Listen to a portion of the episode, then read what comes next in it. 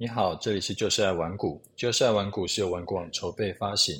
玩股网是全台最大的投资教学与资讯平台。成立 Podcast 是为让更多投资人可以接收到正确的投资观念与技巧，成为市场赢家。嗨，我是主狂人。今天呢、原本也要在公司摄影棚录的，但是因为我太太受伤，现在在医院，所以我就没有办法去公司。今天只能在病房里面录音给大家。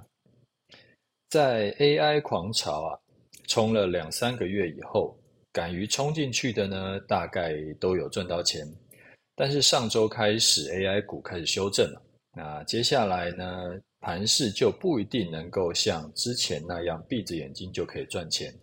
啊，像今天 A 又开始出现反弹，但是明天怎么样，其实也就很难说。之后可能也会分歧的走。所以，二零二三年的决胜点啊，就是你能不能在 AI 狂潮结束的时候，把赚到的获利都留下，甚至可以再翻两番。可能有人会问说，我就反正再冲 AI 嘛，我们就等第二波上涨就好。那当然，这个是理想状况，但现实情况呢，是 AI 不一定有第二波，或者说不一定还能像之前一样再涨个两倍三倍。你看，有的 AI 股它跌了三成，然后它的融资不跌反增，代表说有一些是散户勇敢冲进去，那筹码就会比较乱。接下来已经不是一个 AI 起涨的盘，难度呢就增高了很多。那如果 AI 啊不再好赚，那我又还想要赚更多的话，有没有什么风险小但是可以赚大笔的方法呢？有的就是玩股网 OP Man 社团可以做到这件事情。OP Man 团长是一位选择权高手，他特别擅长于在盘市有大涨大跌的时候，利用选择权赚取倍数的报酬。近五年来呢，他都用这套策略，可以抓到暴涨暴跌的盘势，他把本金翻了好几倍。像今年呢、啊，虽然说大部分的时间都大盘都在盘整。但是 OP Man 在一到七月的时候，他用三到五万的小本金赚了三十八点六万。那不一定每个月都有机会进场，只要进场，哎，然后做不好的话，他就是小赔一点；做对的话，就赚了很多倍。像去年盘势是走啊、算是一个空头波段嘛。那 OP Man 呢，一样是用三到五万的小本金，他每一季都可以以小博大赚到钱。啊，赚到十几万、二十几万、三十几万，那整年下来用三到五万就赚到本金，这个总获利啊，接近百万。OP Man 社团会教你一套在崩跌或者是暴涨盘，可以利用选择权暴赚数倍到十倍以上的获利的这个策略。那为什么要用选择权而不是用期货或者是一些指数型的 ETF 呢？不是一样可以赚钱吗？而且。大家想象中风险还更低，因为选择权可以做到期货跟 ETF 做不到的事情。团长的策略啊，主要就是要赚那种暴涨暴跌盘，一年呢平均会进场四到七次，过去多年呢、每次的胜率都有在八九成以上。所以它的流程是这样，就是遇到有进场讯号，你买进选择权，如果像过去八九成胜率那样顺利的话，一天两天就可以。快速的获利数倍，然后出场。啊，如果这一次倒霉，刚好中了那个呃一两成小比例的那个失败的情况，那这一笔单呢就会亏个三五成出场。亏三五成吗？那不就重伤了？别担心，因为其选择权的高杠杆，所以说团长啊建议你只要投入你总资金的几趴就可以了。所以如果你有一百万资金，你可以投入五趴。那就是五万块嘛，那五万块赔掉五成是两万五，所以这笔单如果停损，你也只会亏掉你一百万里面的两万五千块，就是二点五趴而已。但是如果获利是三五倍的话，那个五万就会变成十五万到二十五万。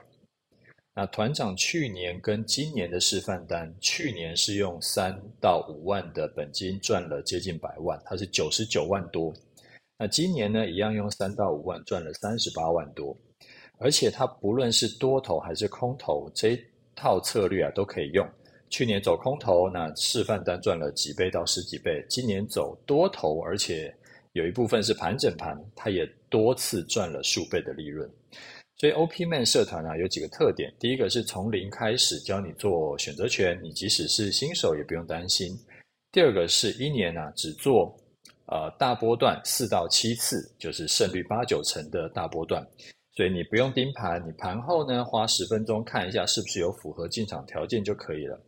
第三个是以小博大，你只要投入几万块钱，你就算做错，亏损有限，但是逮到大行情就是赚到几倍到十倍以上的获利。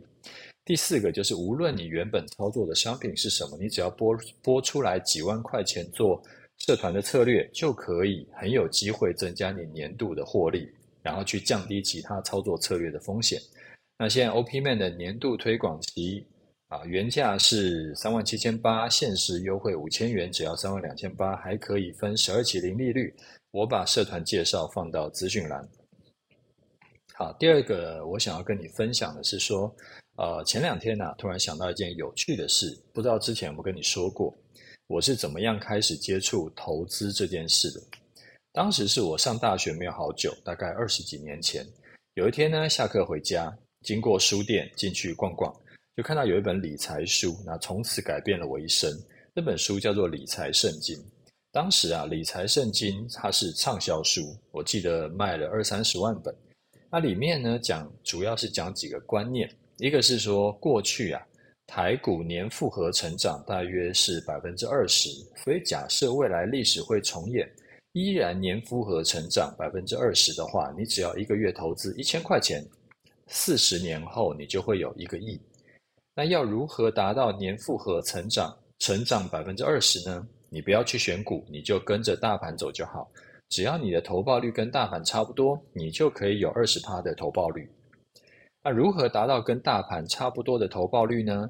九个字：随时买，随便买，不要卖。你随时买，你不要择时；随便买，不要幻想自己是选股高手。啊，不要卖，卖了以后就可能跟不上大盘涨幅了。那你可能会好奇说，诶，为什么不干脆买零零五零就好？因为亲爱的，当时是一九九几年，台湾还没有 ETF 这个东西。台湾第一支 ETF 零零五零啊，是二零零三年才发行的。然后你有没有发现啊？其实这一本书在二十几年前那时候就在讲，我们这几年台湾才开始比较多人在讲的观念。就是定期定额买 ETF。我一开始被这本书吸引啊，当然是因为一个很庸俗的原因，就是因为看到一个亿这个对当时的我来说可以算是天文数字，无法想象的数字。然后我当时就在想啊，诶，我一个月存一千块钱似乎是可以做到的，甚至呢要存个三千块钱都可以做到。那四十年后我才五十几岁，因为那个时候才不到二十岁嘛。啊，我五十几岁就有两三个亿，我不就是个富豪了吗？所以这就开启了我当时学投资的动机，然后才开始去看什么巴菲特啦，什么呃价值投资的那些书。我把当时的零用钱呢，有很大部分都拿来投资。之前在节目第两百二十四集有跟你说过，我当时在很穷的情况下。呃，就是我当时过得很很贫困呐。那为什么会那么穷？其实有很大原因是因为我把钱都拿来投资，只剩下很少很少的钱在过活的关系。现在回头去看这本书啊，其实他讲的观念都没有什么问题哦，都是呃几乎都是正确的。就是跟着指数成长是很好的事，技术不好不要短进短出也是对的。然后我当时呢，自己觉得自己懂。但其实不懂，然后我又贪心，想要快速致富，所以才会有在两千年网络股泡沫的时候，把所有钱都赔掉，还负债的那种这个惨况。那当时在两千年的时候，那我把钱赔掉嘛，我还觉得说那本书乱讲，应该在高点卖掉，怎么能不要卖呢？后来过了好多年以后，才真的懂了不要卖的用意。我在节目里也时常跟你说的观念，就是我们要尽量待在市场里面嘛，要跟着市场往上走。长期来看，因为通膨的影响，钱会越来越不值钱，所以大多数的市场啊都是涨多跌少，指数会持续垫高。如果当时我真的照这本书教的方法去做，我可能也真的累积了不少钱下来。但是反过来讲，如果我在二十几年前就开始这么佛系的去投资，随时买、随便买、不要卖的话，我也不会去学到什么做期货选择权啦，然后也不会做了七八年以上的城市交易，那也不可能开课教投资，因为我没有什么好教人家的嘛，反正就是闭着眼睛买就对了。那我更不可能有机会认识你以及我那几万个学生。所以啊，前两天我突然想到这件事情。哎，有就有一种很微妙的感觉，就我的人生真的是因为这一本书被改变了，不然我现在应该就跟我当时大部分大学同学一样，现在就是在某一个呃科技大厂当工程师吧。那当工程师跟我现在的工作比起来呢，其实我也说不上来哪个比较好，我觉得应该是各有利弊。现在你让我选，我当然会选我现在的工作。但是那是因为我已经走过了这一段。如果在这二十年的这个创业过程中啊，遇到像啊、被坏人捅刀啦，或者是被这个好朋友捅刀，或者是很多很难处理的困难的时候，我应该就会选择当工程师了，因为我觉得单纯一点也挺好的。哦。还有，当职业投资人，结果连续几个月赔钱的时候，其实感觉也是非常痛苦。那时候就觉得他妈的每个月有收入真的很重要啊。那这本书我因为已经十几年没看了，印象中呢，只有一个地方有问题，就是预期年投报率有二十趴这件事情实在太高了。现在你跟我都知道，其实被动投资是做不到这种投报率的。其他的内容啊，似乎都挺好的，啊、其实我也忘了里面到底在讲什么，我只记得那九个字，就是随时买，随便买，不要卖，所以记忆就模糊了。似乎记忆模糊了以后，一切事情都美好了起来。我记得之前曾经有参加过一个企业家的活动，分组讨论的时候，主持人给的题目就是说，你人生中啊做过影响最大的一个决定是什么？我还记得我当时说的是创业，决定创业呢，是影响我后来十十几年到几十年最大的一件事情。但现在回头想想，其实影响我最大的，很可能是我决定要走投资理财这条路，而不是继续干工程师。那走了投资理财这条路啊，才有后来的创业啦、开公司啦、呃教课啦等等的。那不然呢，我就是在科技厂里面待着。应该也不会想要自己开开公司当老板，应该啦。那从投资，呃，从这个理财圣经这本书啊，开启了我从原本念资工的理工男，来转向金融操作的路。当然，转过去也不是一般一帆风顺，没有这么神奇。之前也在节目里有聊过，从一九九八九九年踏入市场，到两千年融资被断头。后来再到呃，再从这个期货市场重新开始，啊，做了几年以后，开始做城市交易，开始做选择权，啊，中间有遇到像呃，二零零八年金融海啸的大行情，那我就赚了超过八位数。那过程中呢，也有遇到大赔的情况，那后来才慢慢的把这十几二十年操作整理成我的操作策略，那个。刚刚好像有把医院广播也录进去了，好吧，没关系，反正应该主要还是听到我的声音啦，那我们就不管。好，那我们继续讲哈。从这个在二两千年啊，两千年之前，我觉得能够赚钱、能够翻几倍获利，其实全部都是运气好加胆子大而已。我就是二十几年前的少年股神。但是凭运气赚来的钱呢，最后都会凭实力输回去嘛。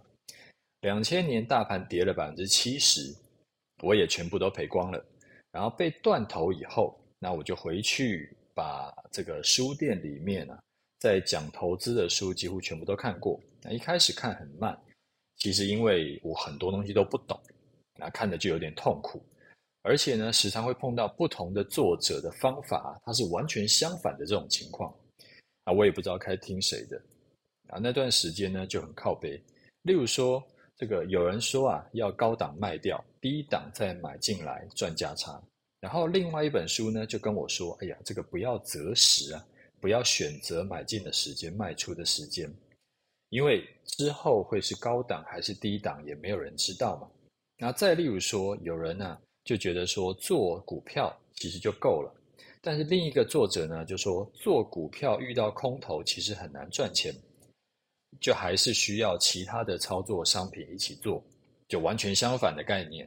那我就慢慢看，然后看一看，再回去，呃，这个就是回去家里，然后拉线图出来印证。啊，花了好一段时间，才慢慢开始有一点感觉。然后才开始越看越快。那后来到最后面的时候，大部分的书啊都是我们先看目录，然后就跳到某一个章节去看原本我不知道的内容。那大部分就是知道的内容就直接飘飘飘就快速的略过了。那我就后来就时常跟我同事在讲，要是当时就有玩过网社团就好，我就可以直接花一点学费去学高手的策略，然后就不用自己在那边傻傻的翻书。看一些似是而非啊，完全相反、乱七八糟的东西啊！不知道你过往有没有这种因为一本书或者一句话就改变你一生的经验？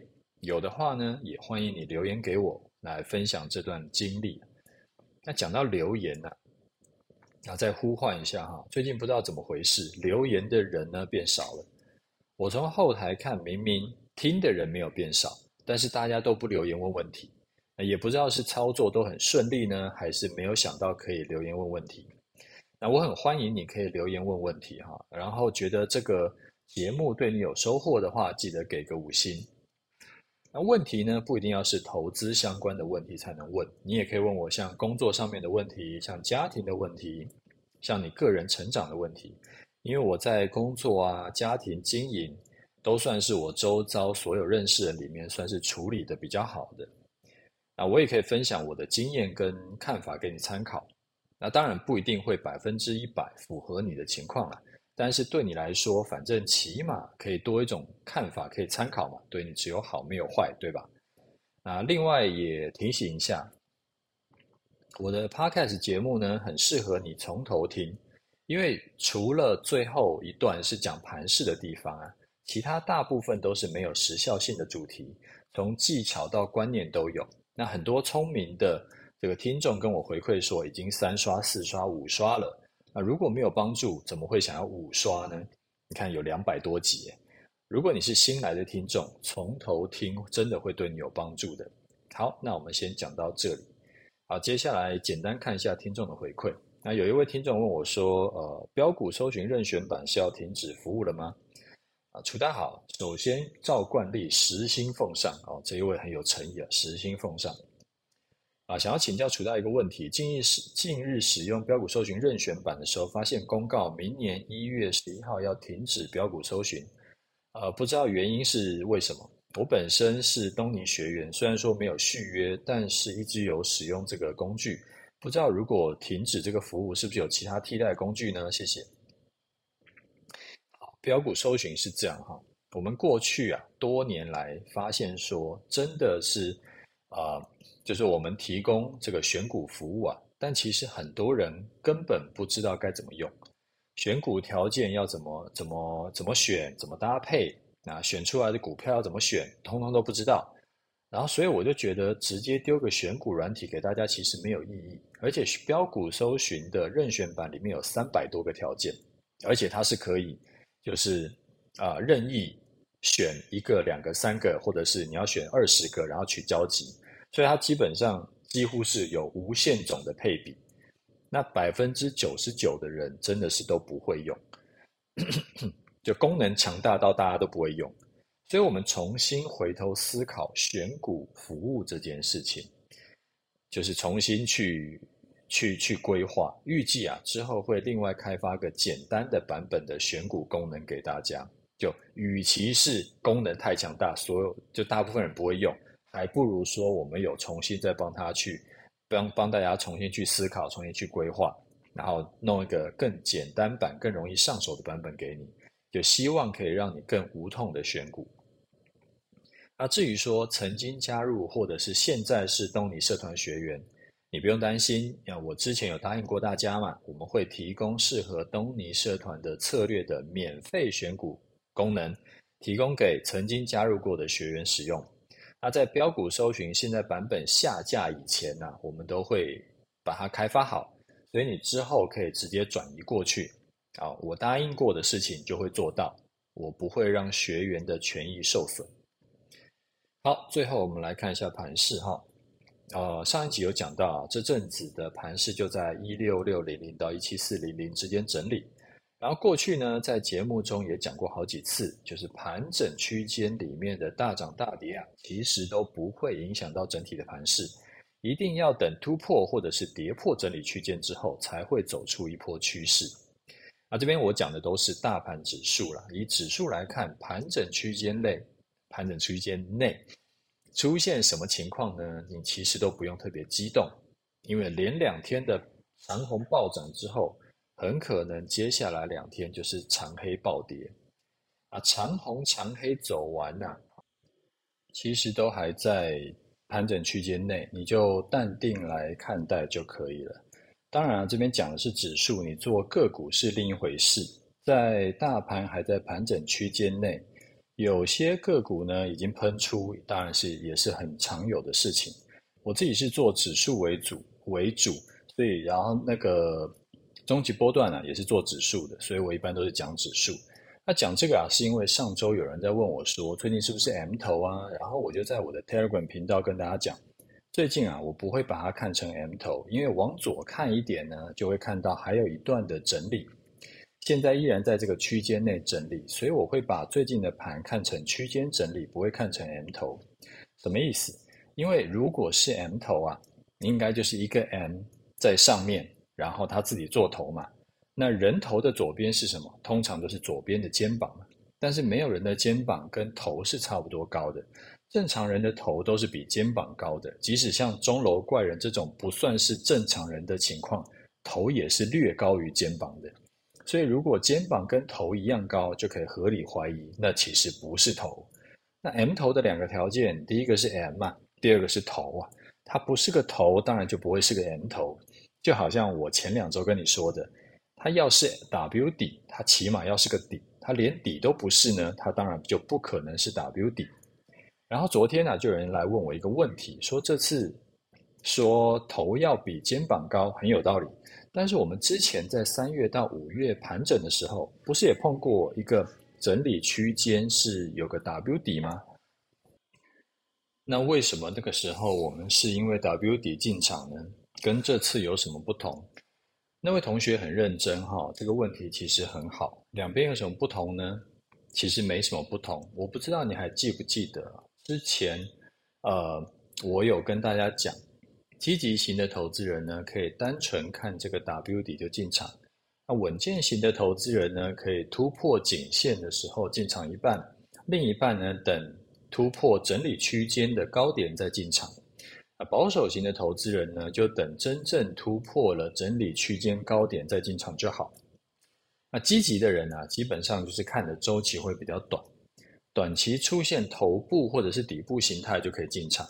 保守一点的投资人就要看比较长一点的趋势，是不是真的已经站上或者是跌破了整理区间？所以回到一开始 M 头的问题，我自己的操作习惯，我是会稍微看长一点，那短线的就直接放掉了。那至于为什么说我五月那个时候是选做稳健版本的，就是突破颈线，我们先进一半，突破整理区间再进一半，而这一次是选择。跌破了颈线却没进场，要等到跌破整个区间才要进场呢？